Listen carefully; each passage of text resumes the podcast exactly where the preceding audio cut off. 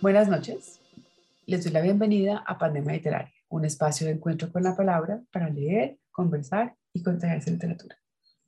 Mi nombre es Margarita Pérez Barona y estoy aquí esta noche con un amigo que hice durante el confinamiento, a quien tuve la oportunidad de conocer en persona hace relativamente poco, pero con quien ya he tejido algunas redes afectivas y de trabajo muy chéveres es Alejandro Ponce de León. Alejandro es un cariño radicado en el norte de California. Investiga y escribe eh, sobre humanidades ambientales e intersección con los estudios de ciencia y tecnología. Alejandro estudió ciencia política y estudios culturales en la Universidad de los Andes. También tiene una maestría en sociología de la Universidad de Texas en Austin y actualmente cursa doctorado en estudios culturales en la Universidad de California Davis, UC Davis. Es editor de la revista, es editor en jefe, perdón, de la revista Humanidades Ambientales, una plataforma que fomenta el diálogo interdisciplinar sobre lo ambiental en las Américas, y la revista Brújula, una revista interdisciplinaria sobre estudios latinoamericanos. Alejandro, como ustedes pueden ver, es un hombre muy joven y muy prolífico. y pues le damos la bienvenida esta noche. Alejandro, bienvenido. Margarita, muchísimas gracias por tus palabras. Eh, sí, amistades pandémicas. Eh, amistades pandémicas. Y pospandémicas, eventualmente o presentemente. virtuales y corporales, eventualmente. Hemos llegado a abrazarnos.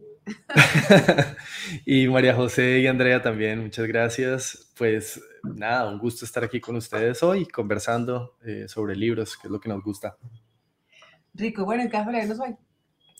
Bueno, hoy quiero leerles un pedacito del capítulo 6 de la parábola del sembrador de Octavia Butler. Em, es una novela que hace parte de una serie más larga, y digo serie porque era una trilogía que no se completó.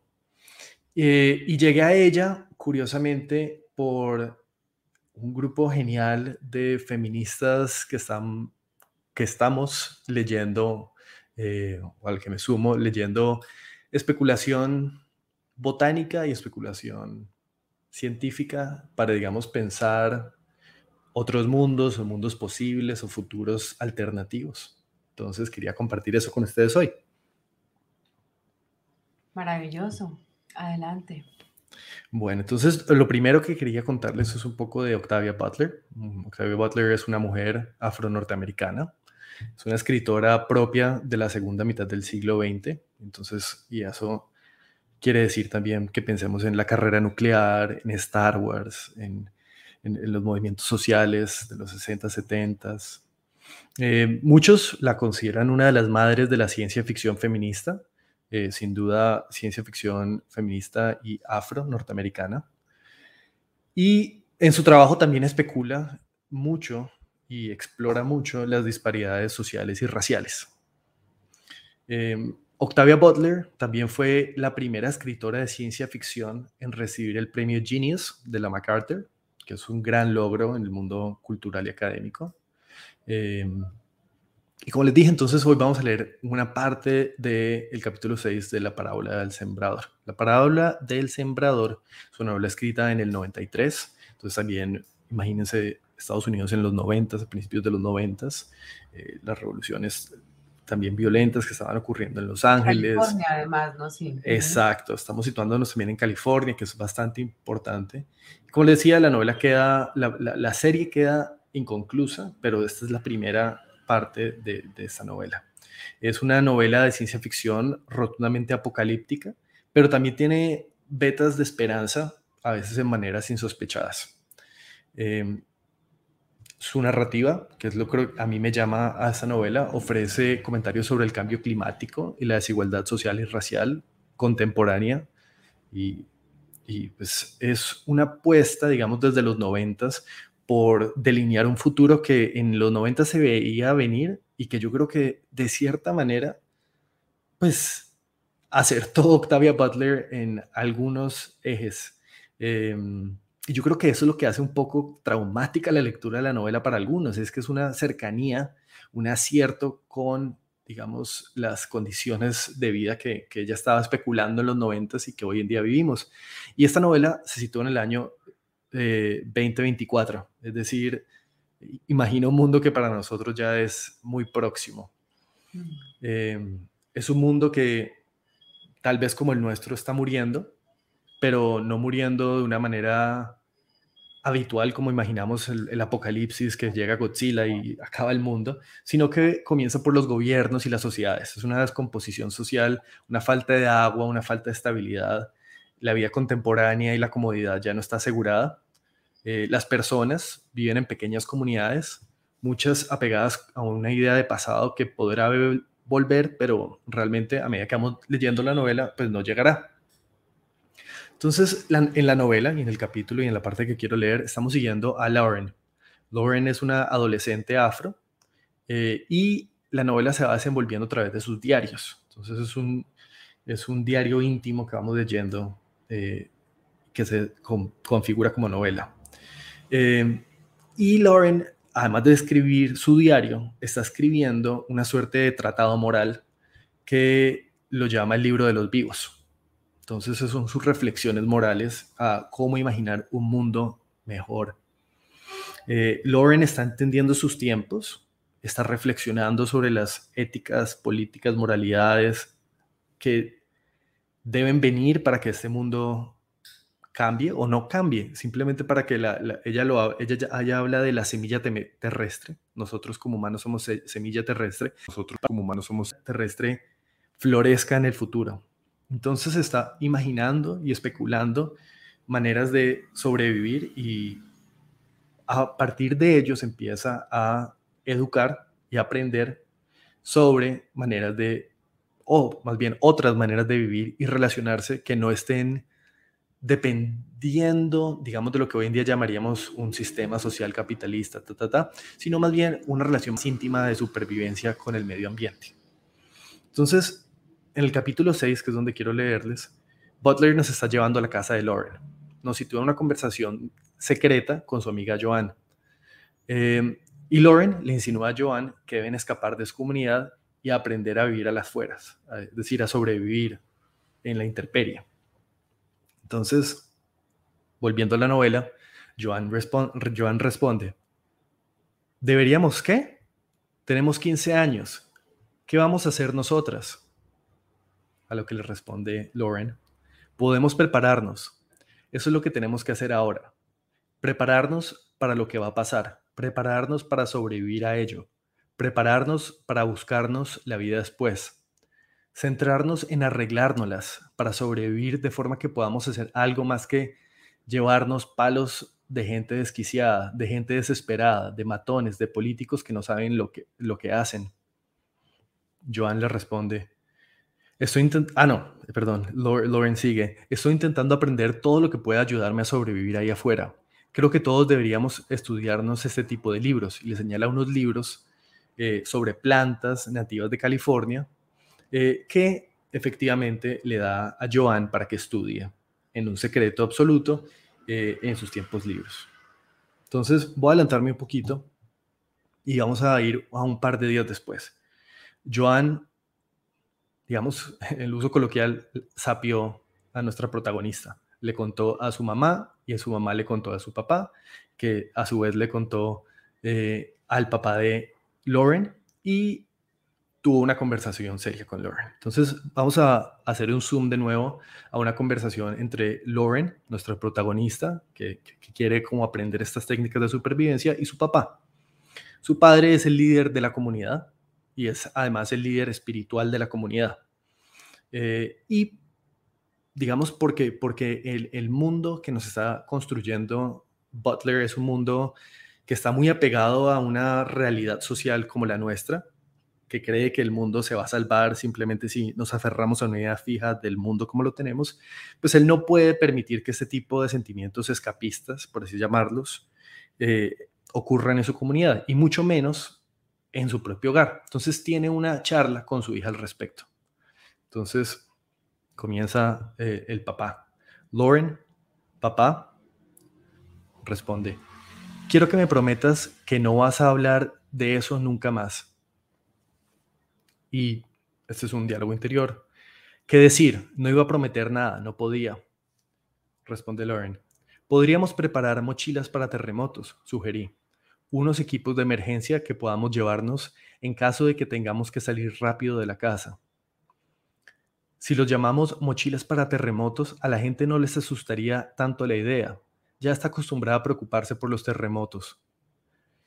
Todo esto me salió de golpe. Reflexiona. Quiero que me, que me lo prometas, hija. Me vine abajo. ¿Por qué? Tú sabes que tengo razón. Hasta la señora Garfield debe, debe de saberlo. Entonces, ¿por qué? Pensé que iba a gritarme o a castigarme, había notado en su voz ese borde afilado de advertencia que mis hermanos y yo ya habíamos dado eh, en llamar el cascabel, como el sonido que hace una serpiente cascabel para avisar. Si presionas más allá del cascabel, te meterías en líos. Si te llama hijo o hija, mala señal. ¿Por qué? insistí. Porque no tienes ni idea de lo que estás haciendo, dijo frunció el ceño y, frotó la, y se frotó la frente. Cuando volvió a hablar, el borde afilado había desaparecido de su voz. De nuevo, el borde afilado, creo que eso es algo para seguir. A las personas es mejor enseñarlas que asustarlas, Lauren. Si las asustas y no pasa nada, pierden el miedo y tú pierdes parte de tu autoridad sobre ellas. Es más difícil asustarlas una segunda vez más difícil enseñarlas, más difícil recuperar su confianza. Es mejor empezar enseñando. Su boca se torció con una sonrisita. Es interesante que eligieras empezar tu proyecto con el libro que le prestaste de Joan. ¿No te has planteado nunca utilizar ese libro para enseñar? ¿Para enseñar? Responde el papá. Ah, responde eh, para enseñar a los chicos. Ella enseña en, la iglesia de la comunidad. Entonces es como, en esta escuela de, de niños los domingos. Responde, ¿por qué no? Que empiecen con un buen pie. Hasta podrías montar una clase para niños más grandes y para adultos. Algo parecido a la clase de tallado de madera de la señora Ibarra, a las clases de costura de la señora Butler y a las charlas de astronomía de Robert. Nuestros vecinos se aburren. No les importaría tener otra clase informal, ahora que se han quedado sin televisor donde los Janis. Si se te ocurren formas de entretener a la gente a la vez que enseñas, conseguirás transmitir la información. Y todo eso sin obligar a nadie a mirar hacia abajo. Mirar hacia abajo, al abismo, hija. Ya no sentía que estuviera metiéndome en un lío. No en ese momento. Tú ya has percibido el abismo, prosiguió. Los adultos de este vecindario llevamos haciendo equilibrios en el filo más años de los que tú llevas viva. Me puse en pie, me acerqué a él y le tomé la mano. La cosa se está poniendo peor, papá. Ya lo sé. A lo mejor ha llegado el momento de mirar hacia abajo, de buscar dónde apoyar la mano y los pies antes de que nos empujen. Por eso tenemos las prácticas de tiro todas las semanas y las alambradas y, las y la campana de emergencia. Tu idea de la mochila es buena. Hay quienes ya las tienen para los terremotos. Otros las prepararán si se los propongo. Y por supuesto, otros no harán nada. Siempre hay gente que no quiere hacer nada.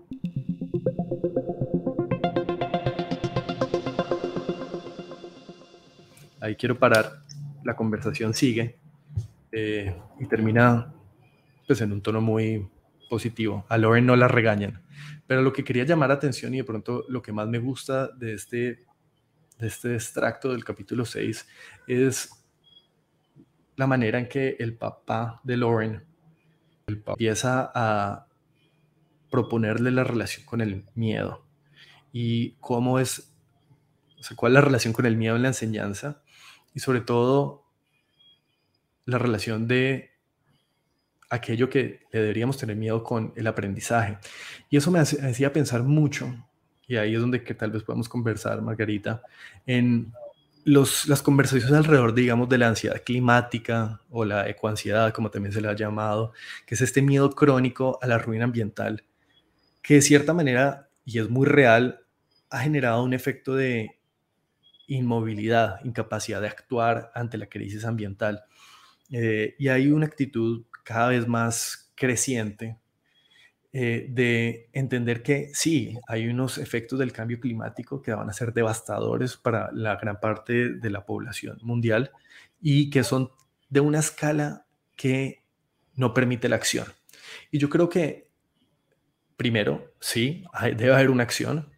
Y la pregunta que a mí me interesa pensar es, personalmente, es cómo conquistamos el futuro y cómo conquistamos la imaginación para imaginar maneras no solo de afrontar la ecoansiedad, sino de imaginar futuros posibles que sean sustentables y incluyentes con otras formas de vida. Entonces, eso me hace pensar, cuando leo esta parte del capítulo 6, pienso mucho en, eso, en, cómo hemos pensado que la educación para afrontar el cambio climático ha sido el miedo, los efectos que el miedo ha producido en la falta, digamos, de pensar o de actuar ante el futuro y cómo podemos, en vez de asustar a la población y asustar a la gente, pensar en prácticas que nos movilicen a reconstruir o a construir nuevas ecologías incluyentes y sostenibles. Entonces, por ahí era lo que quería compartir con ustedes. Muy chévere, Alejandro. Yo ah, cuando hablas de esto y pienso, pienso en la ansiedad de la que es esta generación y yo pienso en la, en la ansiedad en la que también crecí yo, que fue una ansiedad, pues yo soy más joven que tú, pero, pero, pero vos, has visto, vos has vivido como más porque tenés una vida llena de cosas. Y seguramente que has visto las películas de ese mundo eh, posapocalíptico luego de la, de, la, de la bomba, ¿no? Yo que, sé, yo que sé, la Guerra Fría, entonces digamos que la bomba era una, era una amenaza constante, entonces estaban todas estas películas que eran como una cantidad de, de, de plagas, de bichos, ¿sí? O las películas de la bomba. Y, y uno creería, pues, como que algo aprendemos de todo lo que hemos vivido, ¿sí? Eh, o como la, la, ola de violencia en Colombia en la que también crecimos, mi generación, tal vez se tocaba una cola de esa, y que pensamos que ya hemos salido de eso y volvemos a llegar a una segunda ola de violencia. Entonces es como muy, interesante y triste a la vez, ¿no? Como estos, estos, eh, parece que no aprendemos, ¿no? Entonces esta cosa de la enseñanza eh, me parece como un lugar muy bello porque finalmente es la única esperanza, ¿no? Que tenemos en realidad, ¿no? Es la única posibilidad de cambio, es esa, es la, la educación. Claro, y además yo, yo concuerdo hacer ese paralelo como con las violencias históricas en Colombia, eh, con los miedos heredados de, la bomba, las plagas.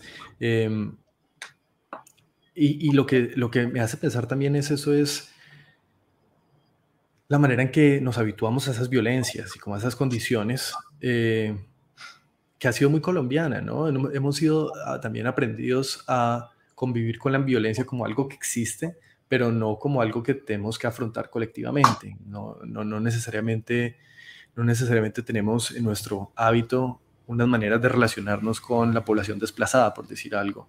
Eh, eventualmente yo crecí en los noventas y, y recuerdo mucho los noventas de Cali, que primero fue muy chocante ver los primeros desplazados o las primeras olas de desplazados y después se nos habituó la idea de que estaban en los semáforos y después se nos habituó que el desplazado se empezó a volver un mendigo y es una cosa terrible. Pero a lo que quiero llegar es cómo podemos imaginar maneras en las cuales no es desde el, desde el horror y del drama que podemos aprender, digamos, de estas violencias, sino desde la como una, un relacionamiento. Y eso implica... La responsabilidad.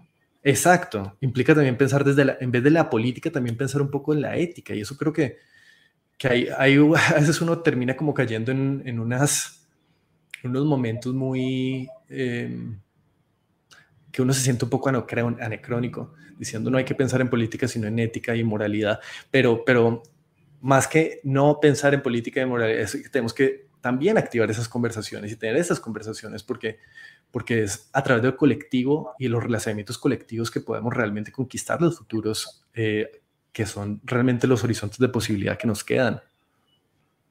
Sí, De acuerdo, como que le estamos dejando todo el poder a un Estado que, que está, como dices tú, paralizado, bien sea por el miedo o por, o por la corrupción o por cualquiera que sean las, las cosas que motivan, digamos, este, este, esta violación, si se quiere. Porque hay una cosa muy linda que yo le escuché a una española que se me olvida el nombre, que es esta corriente que también pues, tú debes muy bien, que es el ecofeminismo, y que ella, ella hacía como una comparación entre la violación o la, o, la, la, sexualidad, el sexo no, no consensuado y el fracking, ¿no? Y realmente uno piensa que no hay una, no hay una imagen mucho más, más fuerte y violenta que esa, ¿no? La violación a la tierra por medio de estas herramientas que penetran y que destruyen, ¿no? Y que dejan una huella ambiental, pues brutal e irreparable, ¿no? Entonces, y, y, aquí conecto una cosa que me parece muy interesante, y hace, hace un tiempo, hace como unos dos o tres años, yo leí un artículo en el New York Times que hablaba de cómo el, las, mujeres escritoras eh, feministas habían encontrado en la ciencia ficción un espacio para canalizar toda la ansiedad de la reflexión sobre el género, particularmente, ¿no? Y pienso en Margaret Atwood como una pionera de esa reflexión de la ansiedad del lugar de las mujeres socialmente. Y pienso pues en la, en la, en la famosa, eh, la historia de la criada, ¿no? Eh, y, y, hay un resurgir ahora de la ciencia ficción como una corriente en la cual las mujeres están explorando, porque antes era, una, antes era un lugar bien masculino, ¿no? Entonces lo que hace curioso a esta mujer, Octavia Butler, es que es una mujer, una mujer afro, que se inscribe, digamos, que además, como dices tú, pues tiene toda esta trayectoria brillante de su carrera como escritora reconocida, pero que se inscribe en, una, en, una, en una, si se quiere, corriente literaria que en un momento dado fue, pues en realidad la literatura era toda más, más, masculina, un, un espacio, pues digamos, que pocas mujeres se publicaban, pero en todo caso, este particularmente era un espacio, pero poco a poco nos, nos dimos cuenta, las mujeres, ahí me incluyo, que podía ser un espacio para canalizar esa angustia a tal punto pues que ya hay muchas más que usan ese, esa, ese lugar como del futuro distópico para pensar y proyectar una sociedad, ¿no? Si seguimos en estas, ¿no? Entonces, eh, pues te quería preguntar cómo has llegado tú a ella, cómo has llegado tú a esta escritora y, y si había sido, digamos, por, porque tú trabajas esos temas ambientales o fue justamente llegar a ella que abrió la puerta a estos temas ambientales.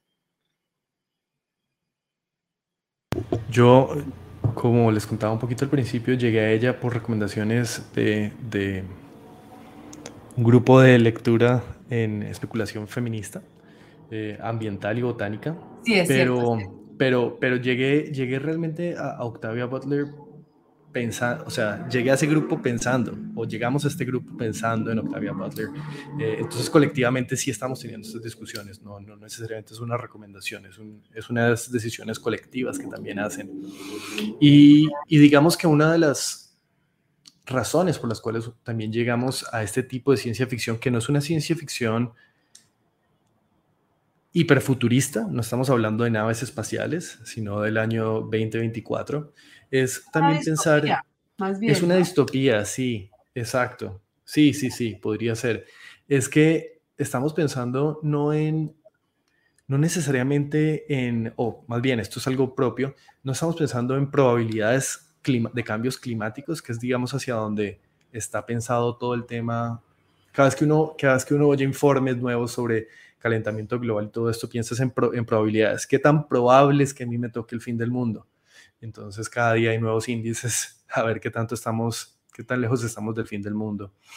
Pero al leer ciencia ficción feminista, yo creo que tú lo dices, es, es, muy interesante la manera en que se canaliza la ansiedad, no tanto para hacer probabilidades del fin del mundo, sino para entender posibilidades posibilidades de cómo va a ser ese futuro, cómo ese mundo va a ser posible, pero también la posibilidad de acción ante ese futuro.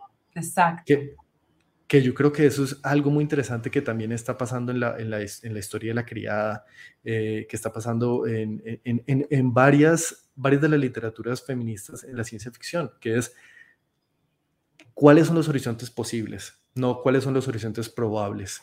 Que ahí yo creo que hay una interesante divergencia, digamos, como entre la ciencia ficción más masculina y la más femenina. La ciencia ficción masculina casi siempre es una conquista, una conquista al futuro y es que tan probable es que en 2028 eh, las naves estén despegando desde mi patio. Entonces eh, juegan mucho como con esas probabilidades de cómo podemos, pero lo posible es lo que me interesa a mí, cómo, cómo actuamos en esos horizontes de sentido es lo que más me interesa de esta trayectoria de pensamiento. Y también una cosa muy bella es cómo recomponemos, ¿no? Es, no, no es como, y pienso en Ursula K. Le Guin, que tiene este, este texto tan bello que es como, en, en, inglés se llama, voy a tratar de traducirlo, pero me lo voy a tirar, el The Carrier, no sé, eh, la mochila de la teoría de la ficción, ¿sí? Entonces ella habla de cómo, eh, de cómo llegaban las historias y cómo, se, cómo el héroe se volvió el cazador, porque la, la, manera como se narraba ese heroísmo, pues era muy detenida y muy simpática, entonces era la historia. Pero en últimas, esta historia se llevó toda la atención y la historia de la vida íntima, la vida que no tenía como grandes héroes y grandes retos, pues se volvió como una historia menor. Entonces es muy chévere ver cómo estas narraciones de estas mujeres en esa ficción están retomando esas historias de la vida menor, donde no hay, como dices tú, cohetes que vuelan a máxima velocidad ni que viajan de una galaxia a otra, pero que están preocupadas por la semilla, por la semilla que no germina, ¿sí? Por, por la comida que no tenemos. El cuidado otra vez y otra vez aparece en estos relatos eh, de futuros distópicos en los que es la vida que no se ha cuidado está a punto de perecer y no, y no estamos conquistando tu universo por allá lejos porque hemos matado este, vamos a ver qué, qué, seguimos matando, ¿no? Entonces es muy bonito ver cómo estos, estas, estos relatos pues también como dan cuenta de un pensamiento feminista que está como muy en consecuencia con, con un cambio de paradigma, ¿no? Sí, total. Y ahí, ahí lo único que quisiera agregar es, hay, hay un, libro, libro bellísimo de eh, Donna Haraway, que es este de la vida tentacular, el último libro de ella, se me olvida cómo se, el cutuloceno, eh, que tiene derecho una reflexión hermosísima sobre la capacidad especulativa, el poder de lo especulativo en el trabajo intelectual. Y yo creo que estos días estaba pensando, y con eso ya cerramos, eh, la palabra especulación ha sido en la historia económica colombiana una palabra así endemoniada. La especulación es una cosa que el gobierno le ha metido toda la ficha para evitar la especulación bancaria, la especulación inmobiliaria. La especulación es una cosa que se controla. Y yo creo que sería es interesante tener ese paralelo con ese miedo, ese miedo que tenemos a la especulación financiera y pensar, digamos, en las potencialidades que hay detrás de la especulación. Eh, desde la ciencia ficción, especular cómo podemos hacer cosas diferentes. Es, es una la especulación en tanto como una proyección o una inversión a un futuro inmediato. Y yo creo que eso es lo que hace más interesante para mí el trabajo de Octavia Butler y que les invito esta noche a explorar y a leer. Bueno, Alejandro, muchas gracias. Acabó el tiempo. Yo quiero, antes de cerrar, agradecer a, a María José Parra y a Andrea Borrero quienes hacen posible que estemos aquí conversando hoy. Entonces, a, nuestros oyentes, eh, muchas gracias por escuchar y ojalá se animen a buscar a estas mujeres, Octavia Butler, Donna Haraway, Ursula Guin, Margaret Atwood, que conforman este panorama de personas que han pensado, que han pensado en la relación eh, con el futuro, con la vida. Y, y bueno, Alejandro, muchas gracias. No, gracias a ti, Margarita, y al equipo. Gracias. Buenas noches.